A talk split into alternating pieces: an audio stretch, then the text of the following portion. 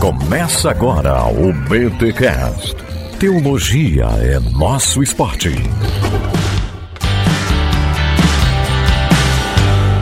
Muito bem, muito bem, muito bem. Começa mais um BT Cash, de número 489. Eu sou Rodrigo Bibo e uma escola cristã não é uma extensão da escola dominical. Olá, tudo bem? Meu nome é André Lima e educar por princípios é formar cosmovisão cristã. Ó. Olá, eu sou Juliana Elpa e educar tem a finalidade de transformar vidas. Muito bom, meus amigos, minhas amigas, ouvintes do BTcast, estamos aqui com essa equipe sensacional para falarmos sobre escola cristã. Sim, é um fenômeno que tem acontecido no Brasil. Muitos pais procurando escolas cristãs e queremos entender um pouquinho mais a necessidade de escolas cristãs e o que uma escola cristã deve ter, deve ensinar, porque ela não pode ser uma extensão da escola dominical, como infelizmente a gente às vezes fica sabendo. Então, nesse podcast aqui, atenção você que tem filhos, atenção você que procura escolas por princípios, escolas cristãs e por aí vai. Vamos ouvir esse podcast que tem informações bem importantes importantes aqui para você até poder avaliar bem aí onde seu filho vai ser educado, sua filha vai ser educada. Então, presta atenção. Mas antes, é claro, os recados paroquiais.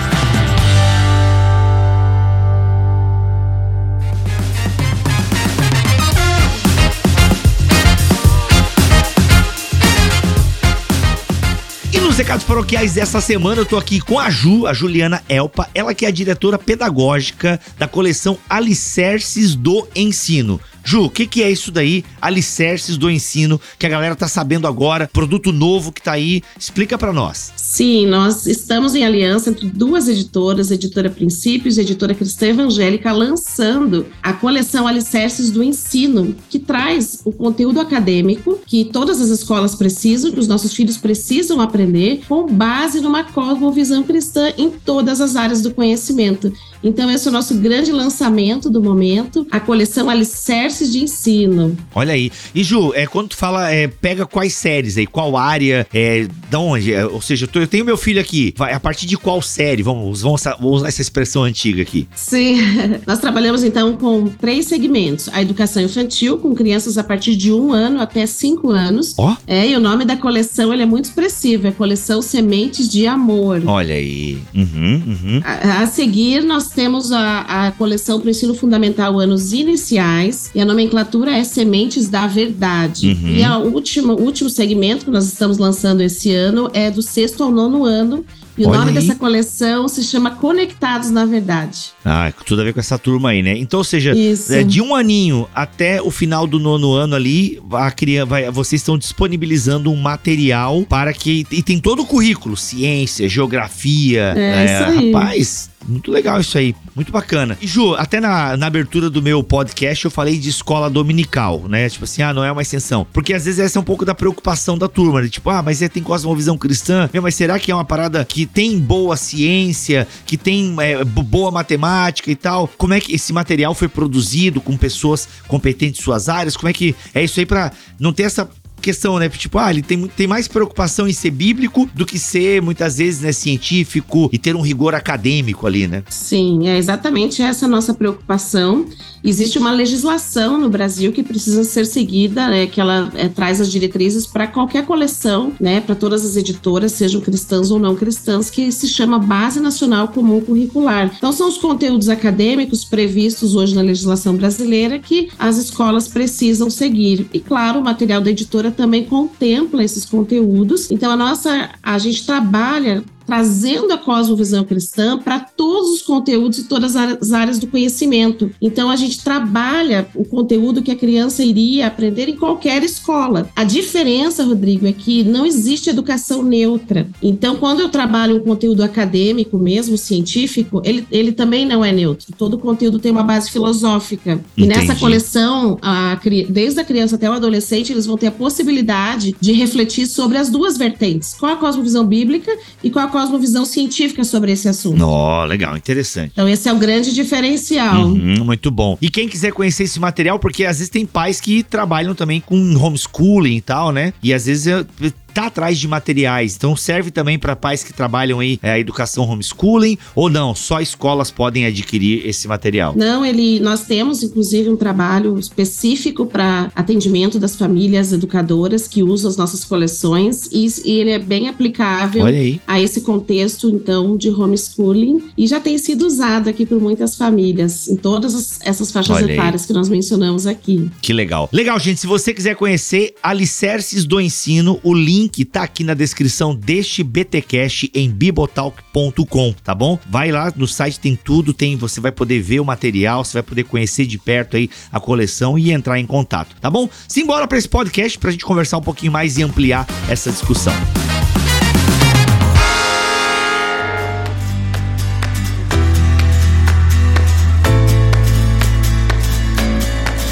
Gente, para começar esse nosso papo aqui, eu queria fazer uma pergunta bem básica para vocês, porque de fato, como eu falei na minha apresentação do episódio, hoje eu vejo muito mais essa preocupação, assim, de escolas uh, cristãs. Uh, eu lembro que, sei lá, 15 anos atrás, você até ouvia falar, você tem até algumas redes bem conhecidas que já estão há décadas aí no Brasil, aí até no mundo atuando com escola, como uma escola cristã e tal, e mas não tinha tanto como eu ouço falar hoje, né? Inclusive até preocupação dos pais, acho, eu quero colocar meu filho numa escola é, cristã, enfim enfim. Na, na opinião de vocês, qual a importância de se ter uma escola com uma cosmovisão cristã?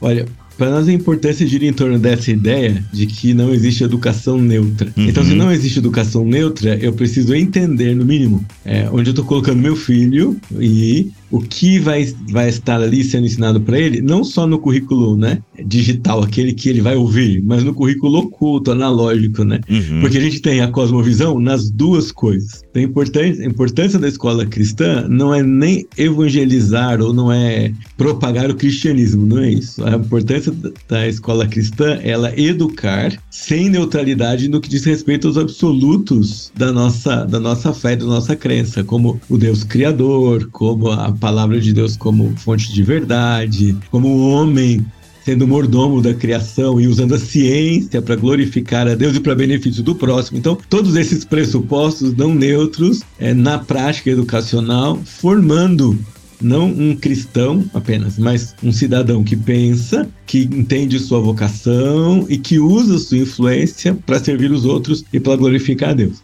Então, essa seria uma, talvez uma das maiores importâncias da, de uma escola cristã na, na sociedade de hoje. Uhum. Ocupar um espaço, já que vamos pensar assim: cada um está vendendo seu peixe, certo? E certo. todas as filosofias e doutrinas estão por aí.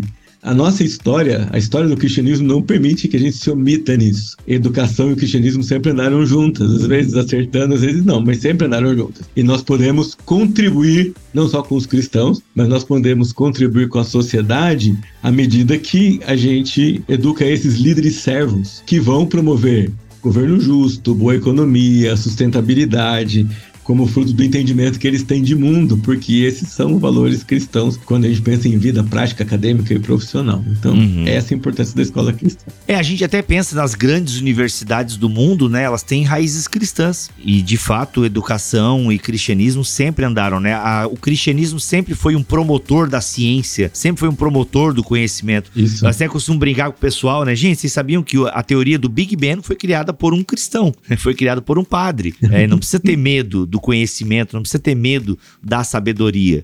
É, o cristianismo sempre impulsionou o saber. Ju, seus dois centavos sobre isso?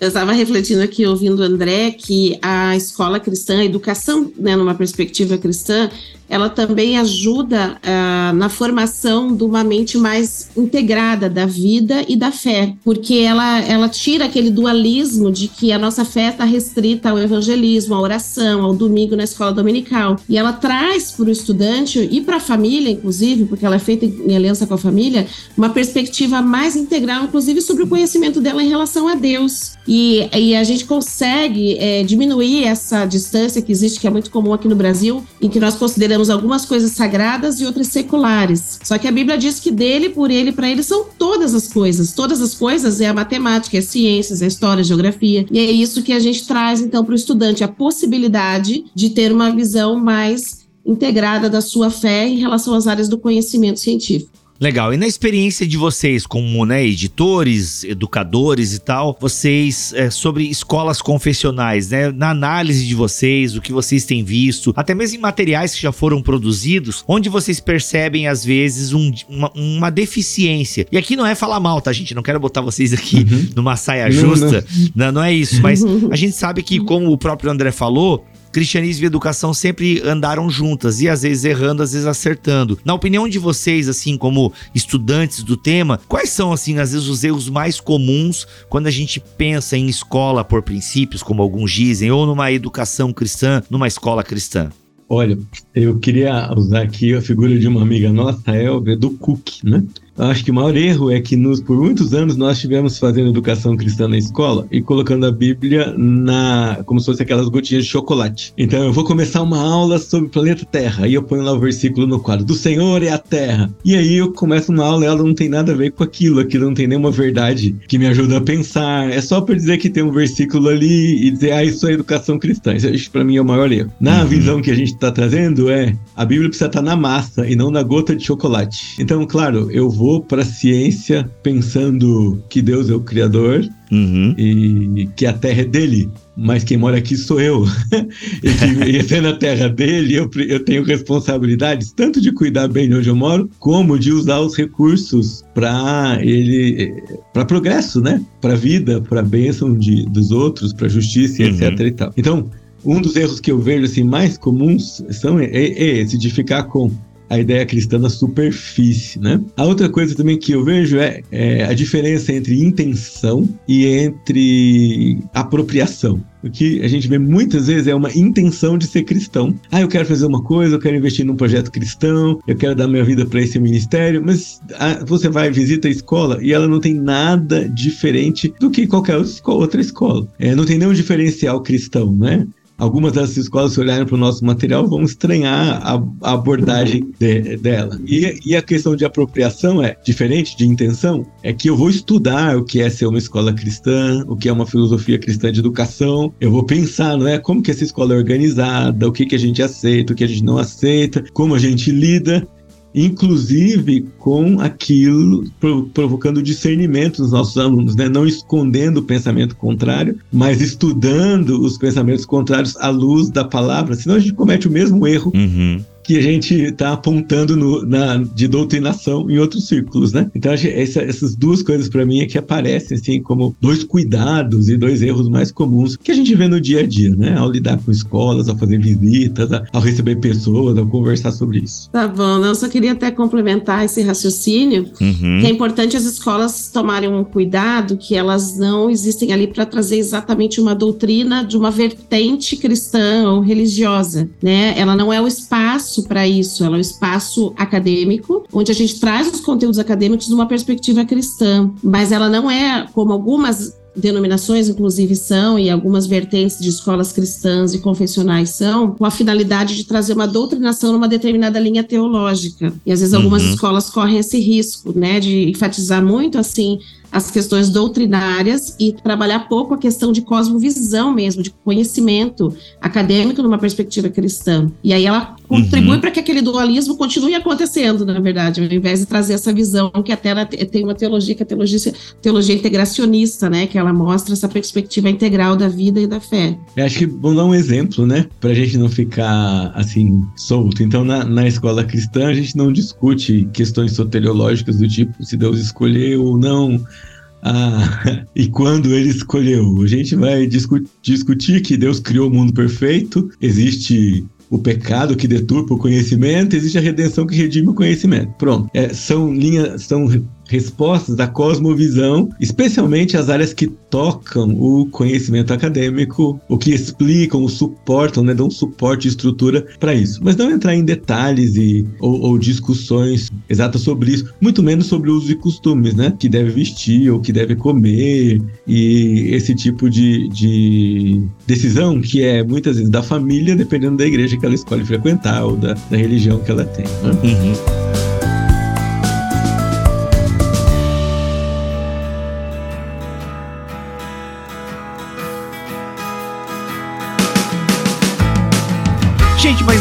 Difícil montar um currículo. Vamos pegar aqui, né, educação infantil. Como é que eu sempre esqueço, gente, hoje em dia como é que fala, né? É, a minha filha passou por tá passando por tudo isso e eu nunca, porque para mim é quinta série ainda, segunda série, primeira série. E eu, sei, eu já dei aula pro, do, do sexto ao nono ano e eu sempre errei essas paradas, né? Mas se a gente pega para o sexto, nono ano, aí tem lá o professor de geografia. Às vezes, como é que a gente faz conexão com algumas coisas? Não, geografia até dá, vai. Mas matemática, eu acho que o professor de matemática e numa escola confessional ele sofre porque ele só tem um livro na Bíblia cujo nome é Números e que nem fala sobre matemática. A Juliana é professora de matemática.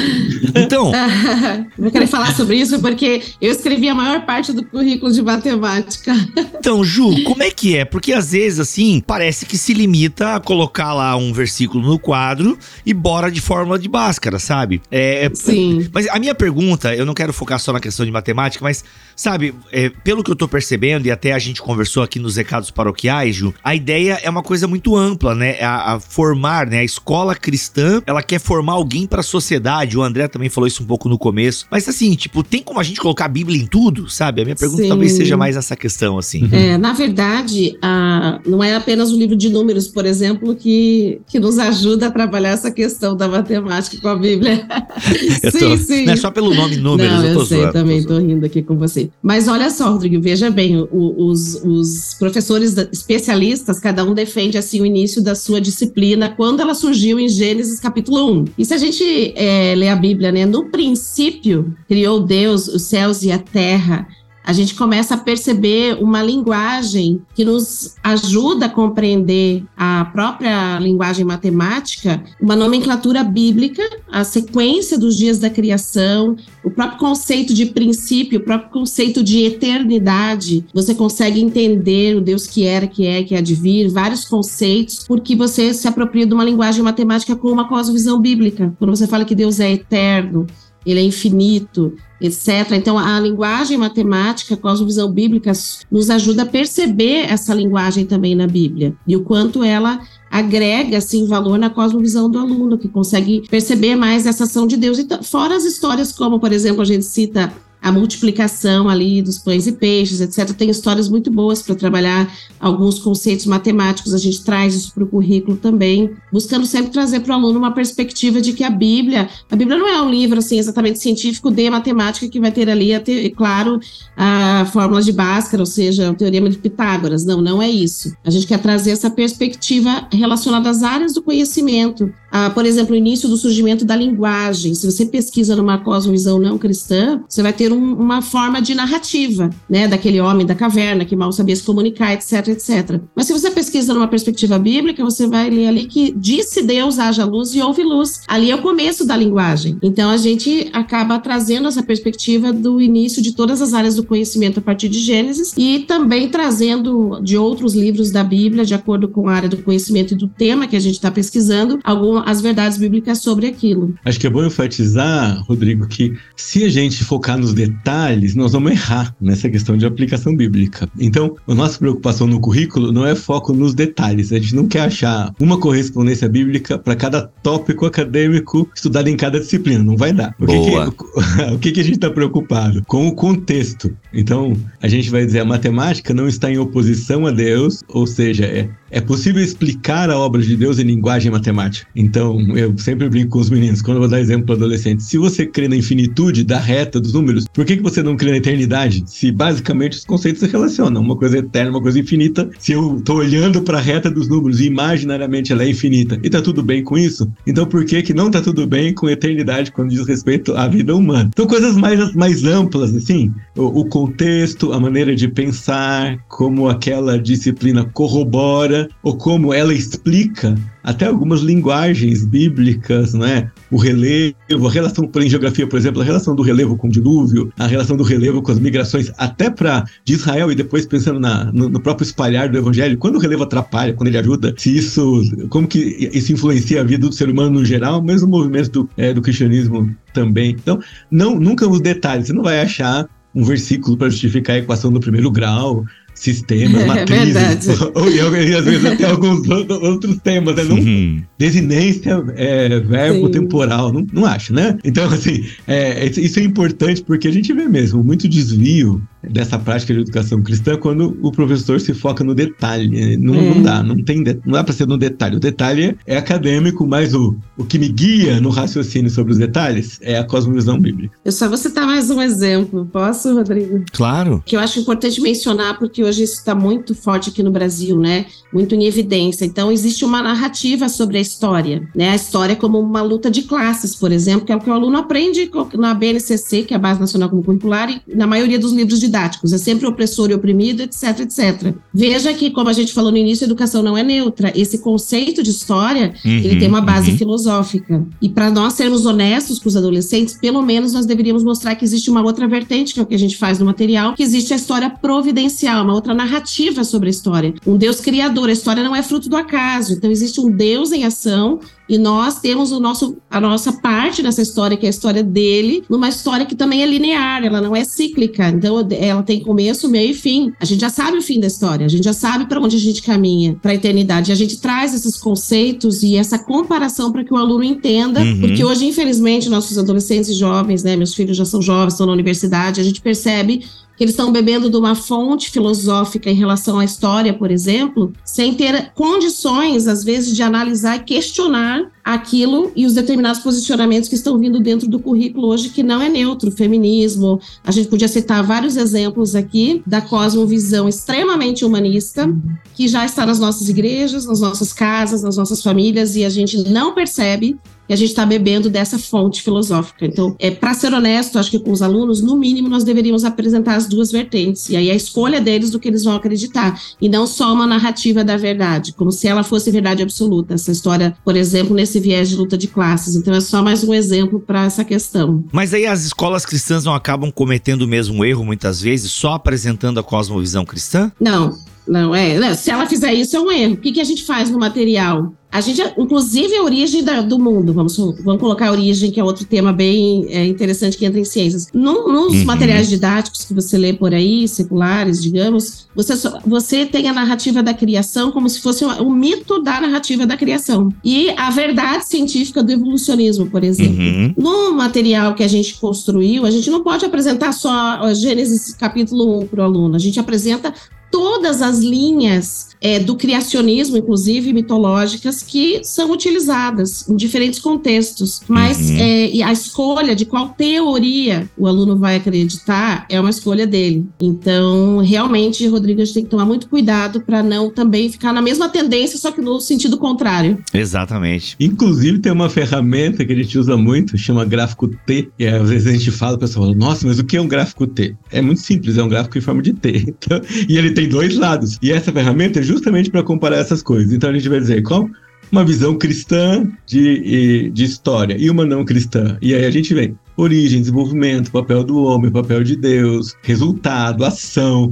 Porque é, a gente tem que pensar que nós estamos preparando esse, esses meninos para viver num mundo não cristão. E eles não podem é, se deparar com essas verdades quando chegarem lá fora. Eles têm que se deparar. É, é melhor eles serem treinados num, num, campo seguro, num campo minado artificialmente, e que eles vão argumentar conosco. Né? Quando chega de sexto ano no ano, eles é uma atividade, eles são induzidos a argumentar. Então, semanalmente, atividade de argumentação. Melhor eles argumentarem com a gente e debaterem com a gente, sendo confrontados conosco e irem preparados para isso. Então, você tem, tá certo quando você disse, nós mostrarmos só um lado, nós estamos errando, não só errando, acho que nós estamos educando do jeito errado, porque para eu explicar a razão daquilo que eu tenho em mim, eu preciso entender a razão do outro, não posso nem contestar o outro se eu não entendo bem. Acontece muito, né, nessa área do evolucionismo, o pessoal quer contestar, mas ah, faz chacota, contesta uma coisa que nem é afirmada, né? Então, é, isso a gente não quer fazer no material. Uhum. Sensacional.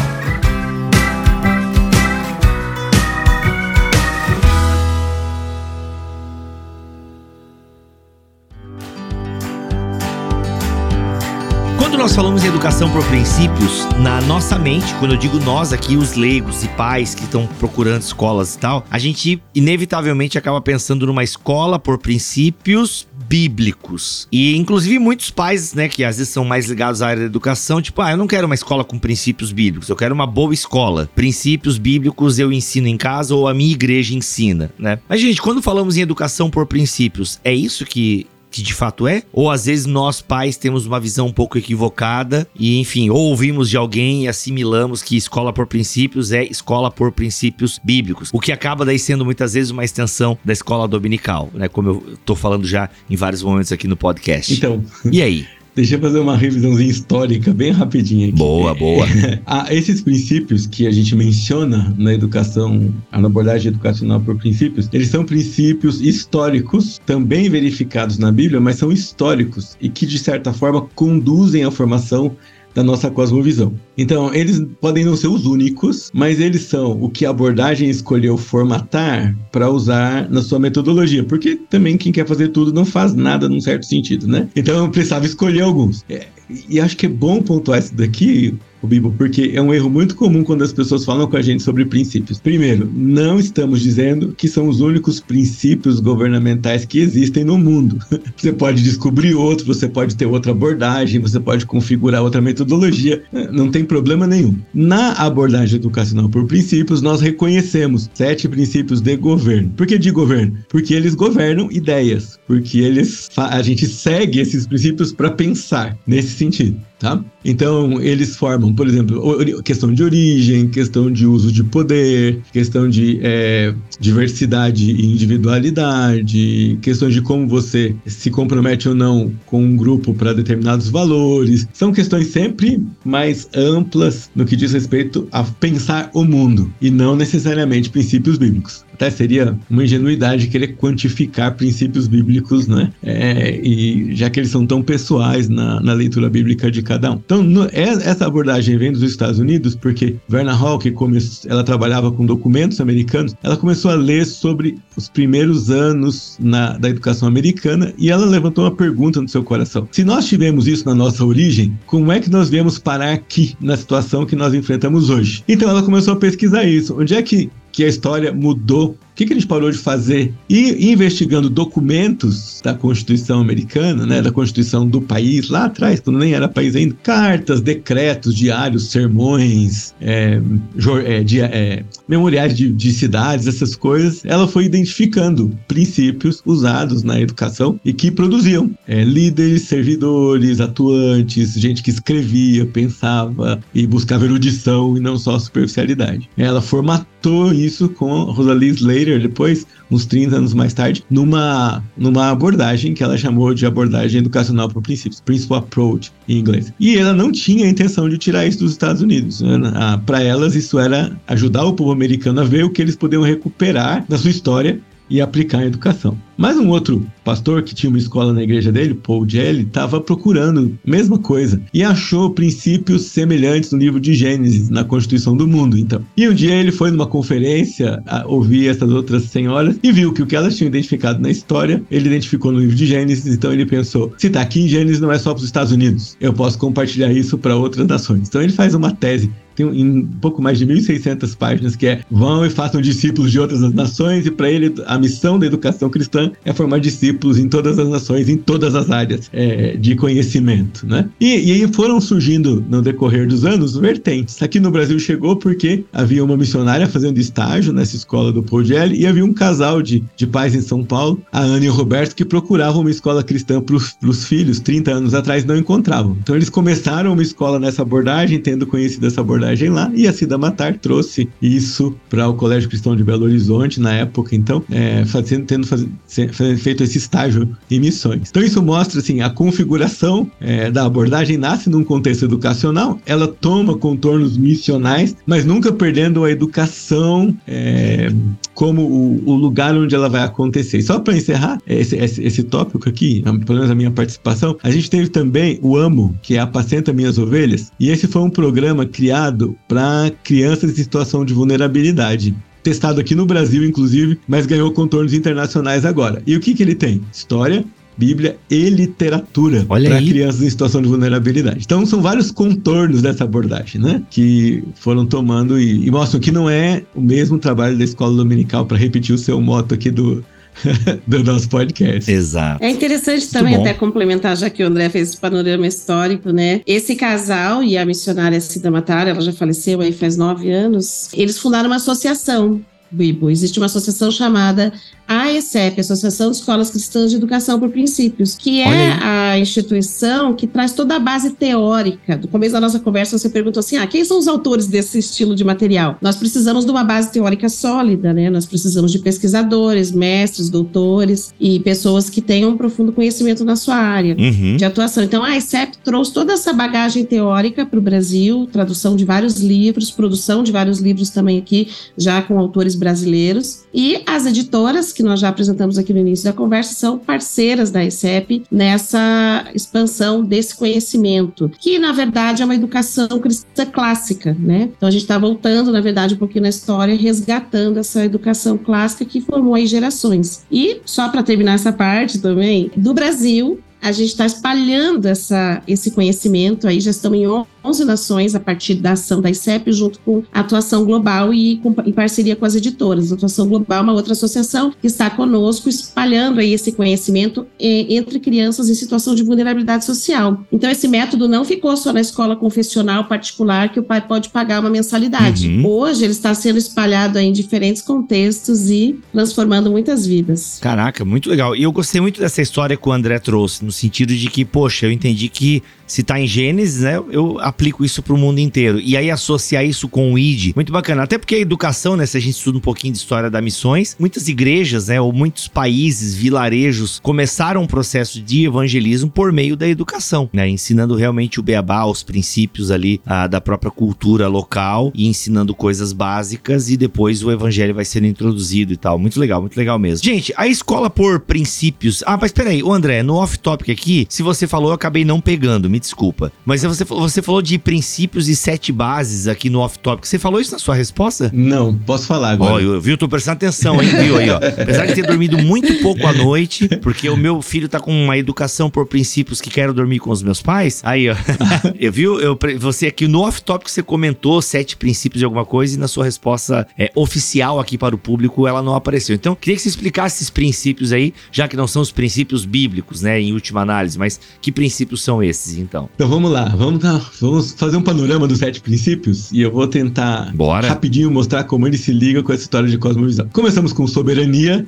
Nessa ideia de soberania, nós dizemos Deus tem todo o poder, por isso ele governa tudo. Isso não cabe a nenhum ser humano, porque além de ter todo o poder, ele tem toda a sabedoria e nós não, então não podemos ter nada tudo, né? O que ele fez? Ele pega desse um pouco desse poder de governo e ele delega para a humanidade em diversas esferas de soberania. Então, esse princípio ensina isso. A quantidade de poder e a limitação dele no exercício que um líder tem com os seus liderados em determinada esfera. Então a gente tem o indivíduo, é a primeira esfera, em, em tese ele tem poder para se governar. Depois ele forma uma família, na família os pais governam a sua casa. Na igreja tem a liderança, os anciãos, pastores, presbíteros, como você quiser chamar, não é? é? Na escola, a liderança da escola. E na sociedade civil, o governo civil, que a gente vai defender que tem a principal tarefa de garantir a esfera e o funcionamento das liberdades. Então, isso é soberania. Depois da soberania vem individualidade. Individualidade é que Deus não é misturado com a criação, ele é um indivíduo separado e ele é 100% de tudo que pode existir. Ele cria indivíduos incompletos, diferentes. É, não, é, não que a criação de Deus seja imperfeita, mas não tem nenhum de nós que concentra tudo que todo mundo precisa. Então, nós somos indivíduos únicos e singulares, mas é, diferentes uns dos outros e não autossuficientes. Individualidade. Se nós não somos autossuficientes, então nós vamos para o próximo princípio, que é aliança. Nós precisamos é, fazer acordos com outras pessoas para fazer coisas em comum. E eu posso fazer acordos temporários ou mais demorados, e esses acordos têm termos, e ninguém entra forçado num acordo. Quando eu entro num acordo, eu penso, esses são os termos, eu concordei com eles, e eu sou parte disso. Então já falei, soberania, individualidade, aliança. Segue com mordomia, é o quarto princípio. E a gente tem uma, uma frase de James Madison que rege nosso pensamento nisso, que é a consciência é a propriedade mais sagrada do homem. Então, mordomia interior. Primeiro eu cuido daquilo que eu sou, é minha responsabilidade, daquilo que eu penso, de como minha consciência anda em relação a Deus e ao próximo. E depois eu cuido das coisas que eu tenho. Seguindo aqui na mordomia, eu tenho autogoverno, que é, é minha responsabilidade me governar e não exceder os limites de onde eu posso ir, nem ultrapassar os limites do autogoverno alheio. Né?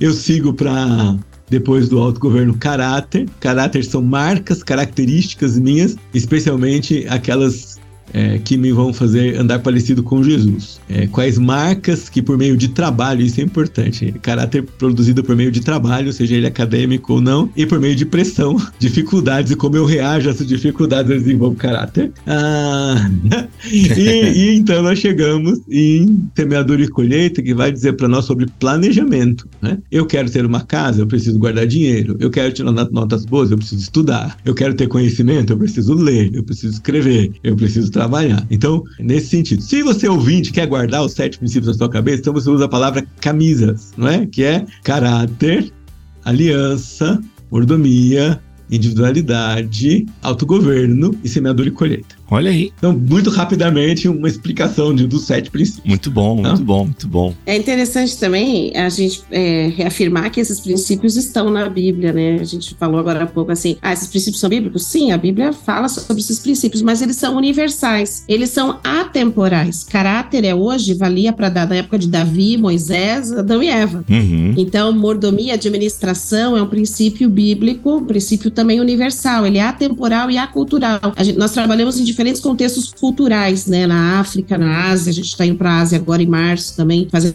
treinamentos é, no Paquistão e em outros lugares. E veja que o método, é, a gente traz esses princípios que são universais. Como eles são contextualizados na cultura, depende ali de cada realidade cultural mas os princípios são universais, por isso eles podem ser ensinados de geração em geração. Legal. É até inclusive essa relação da escola com a família e a relação da escola com a família não cristã. Porque se são princípios universais, é muito interessante que eu já ouvi, por exemplo, de pais não cristãos que procuraram uma história, uma escola cristã, justamente porque, poxa, aqui eu sei que são ensinados princípios, né? Princípios que na minha época era muitas vezes aprendido em educação moral e cívica, que tinha na nossa época, né? Isso é lá, verdade. aí, há 35 anos atrás. Então, é, e aí eu já ouvi discurso assim de pais que não frequentam nenhuma igreja. Ah, se eu não me engano, não eram nem católicos praticantes. Eram realmente pessoas agnósticas, assim, ou, ou assim, religiosos é, nominais, né? Mas que procuraram uma escola cristã da qual eu já fiz parte justamente porque percebiam nessa questão do caráter, esse desenvolvimento e tal. E eu acho que é muito bacana quando uma escola cristã, ela entende isso de forma realmente consciente, isso é, é incorporado, né? É uma escola pedagógica por completo, então todos os funcionários têm essa consciência e tal, de que tudo ensina, tudo comunica, né? Que não basta escrever lá um, um versículo bíblico no quadro e isso torna agora a minha educação cristã, né? Mas não, realmente é testificar de Cristo nas, nas, na, em todas as camadas, em todas todas as funções exercidas ali dentro ah, da escola. Mas essa relação, assim, há um diferencial da, da escola por princípios no que diz respeito ao trato com a família? Essa questão, há uma integração maior? Como é que vocês veem isso?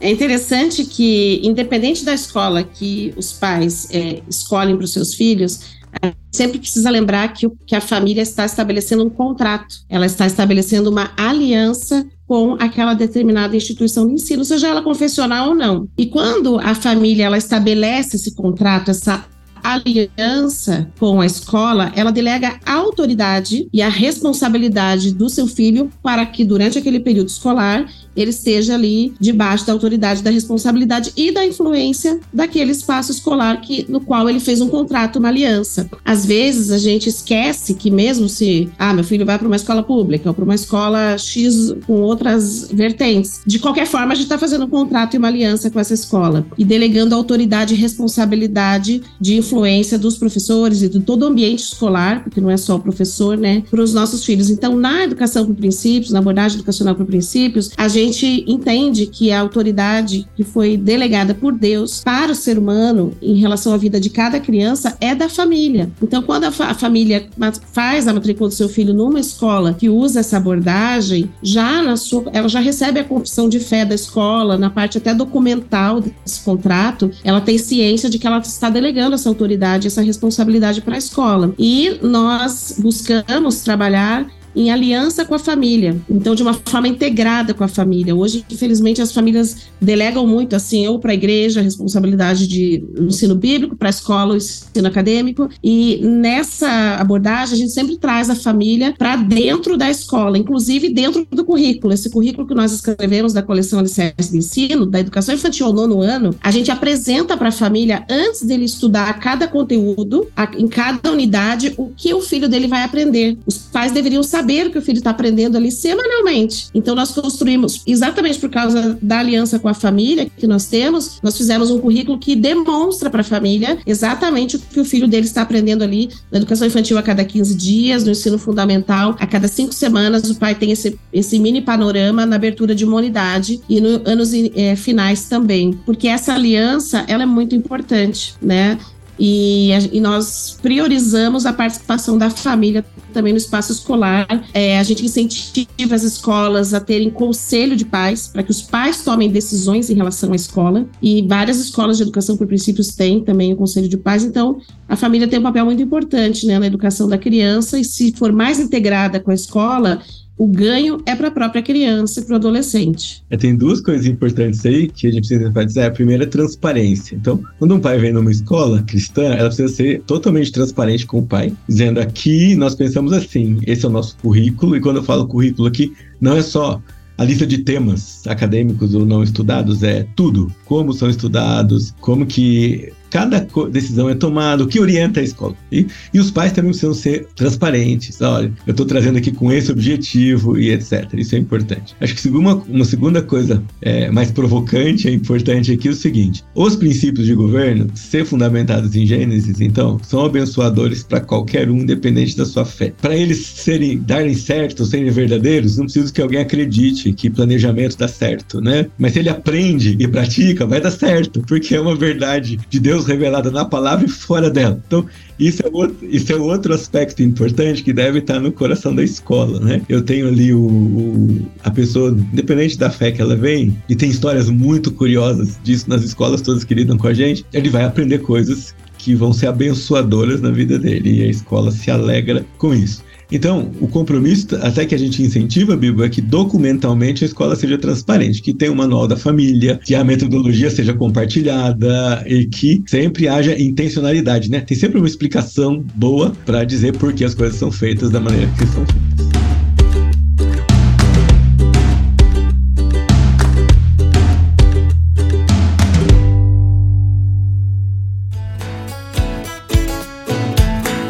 Gente, diante de tudo que nós falamos aqui, nós temos um material, né? Na verdade, não é um material, né? Acho que falar material até resume demais, né? A gente tem o que aqui? O que, que é o alicerces do ensino? É muito mais que um material. É uma proposta de educação, enfim, é uma coisa fantástica que vocês estão trazendo aqui agora para nós no Brasil. Então eu queria entender, né? Ou seja, diante de tudo que nós falamos, dos desafios de ser uma escola cristã, uma escola por princípios, e a gente agora então precisa de materiais que nos ajudem a colocar isso em prática, a sermos uma escola por princípios, mas uma escola que ensina, faz boa educação e tal. E aí nós temos agora aí alicerces do ensino. Por gentileza, pessoal, o que, que é isso aí? Como é que isso vai nos ajudar a implementar aí uma boa educação cristã? Então, é, é uma coleção completa, como nós já falamos, da educação infantil até o nono ano, e ela vem uhum. a contribuir muito, Bibo, com as escolas, porque a escola às vezes ela quer ter uma filosofia cristã, ela segue alguns métodos bem interessantes, mas às vezes ela se depara com a falta de um currículo, material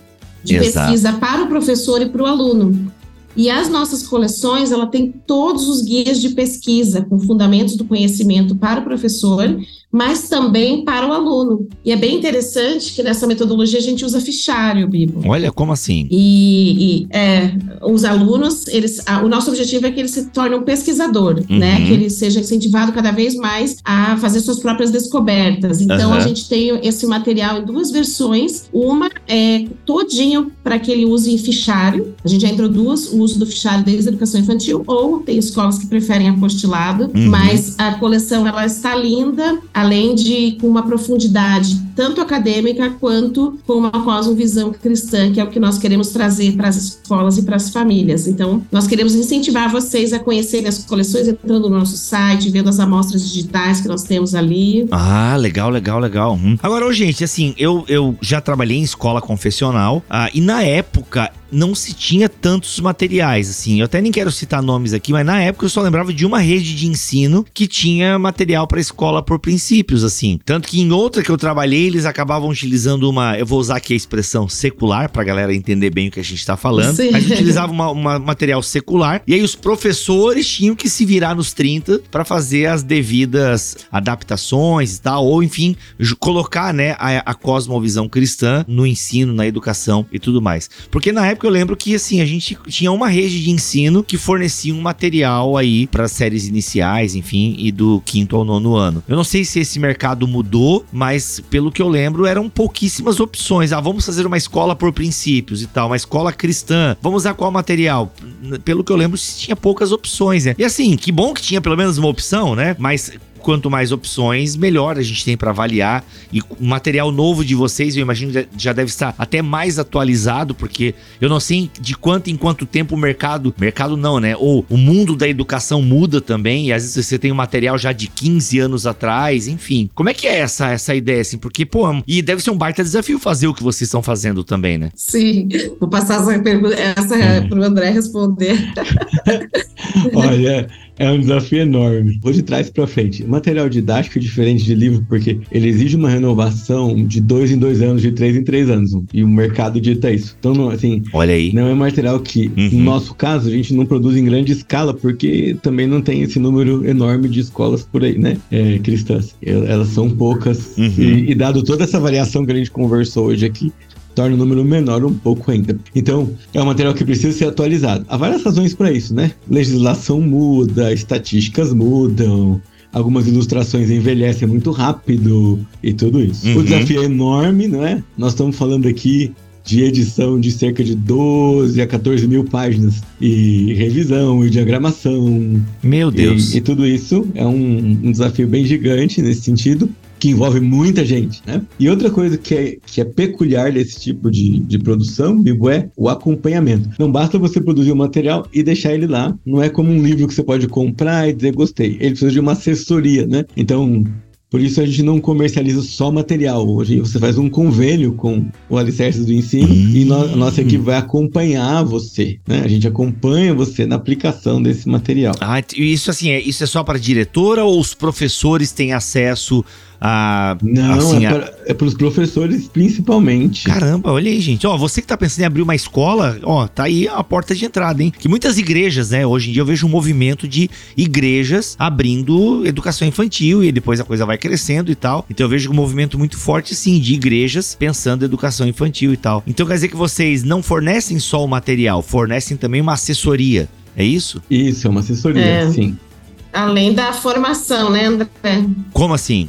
Além de formação EAD, né?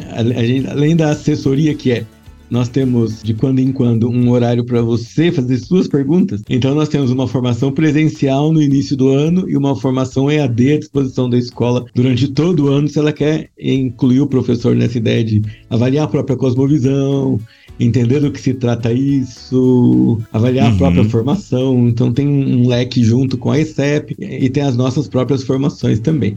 A gente acompanha nesse sentido o professor. E nosso desafio no próximo passo, nos próximos anos, 2024, 2025, é também oferecer isso para a família, né? Uhum. Então, de repente, o pai fala assim: Nossa, eu queria ajudar meu filho a fazer tarefa, mas eu não sei, eu tô perdido, faz tempo que eu estudei, eu nunca fiz isso. Então, nós queremos também ajudar o pai nessa missão aí com o filho e com. Sensacional, sensacional. Poxa, muito legal. Então quer dizer, gente, que tudo isso que nós falamos aqui, material, né, uma demonstração, enfim, até mesmo a contratação desse serviço, tá lá em alicercesdoensino.com.br. O link está aqui na descrição deste BTcast em bibotalk.com, também no YouTube. E, gente, muito legal mesmo. Tem rede social também? Como é que é? Tem, é sempre essa expressão, né? Instagram, arroba Alicerce do Ensino, uhum. Facebook, Alicerce do Ensino ensino, Pinterest, canal no YouTube. Sempre essa oh. marca, alicerces do ensino. alicerces do, do ensino. ensino. isso. Sensacional, sensacional. Gente, uma palavra final de vocês aí, por gentileza, ladies first.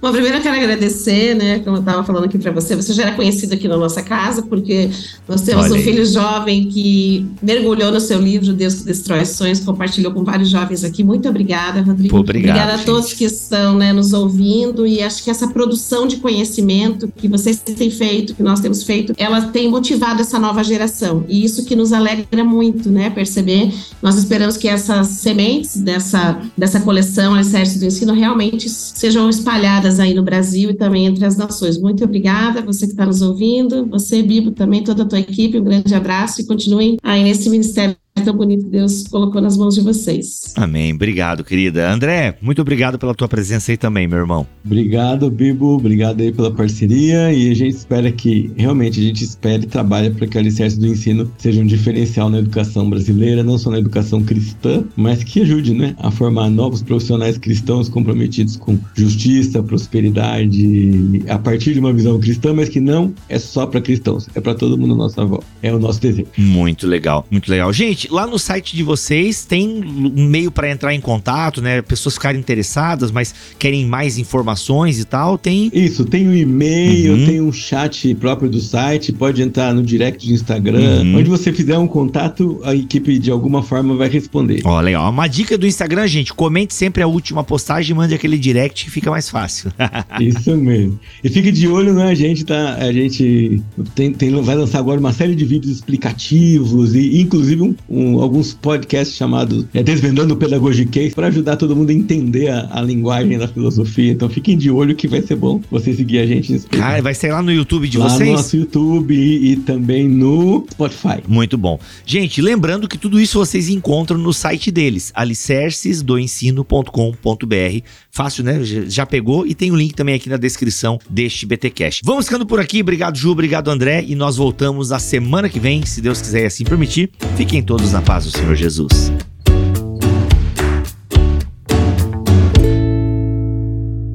Este podcast foi editado por Tuller Bibotalk Produções.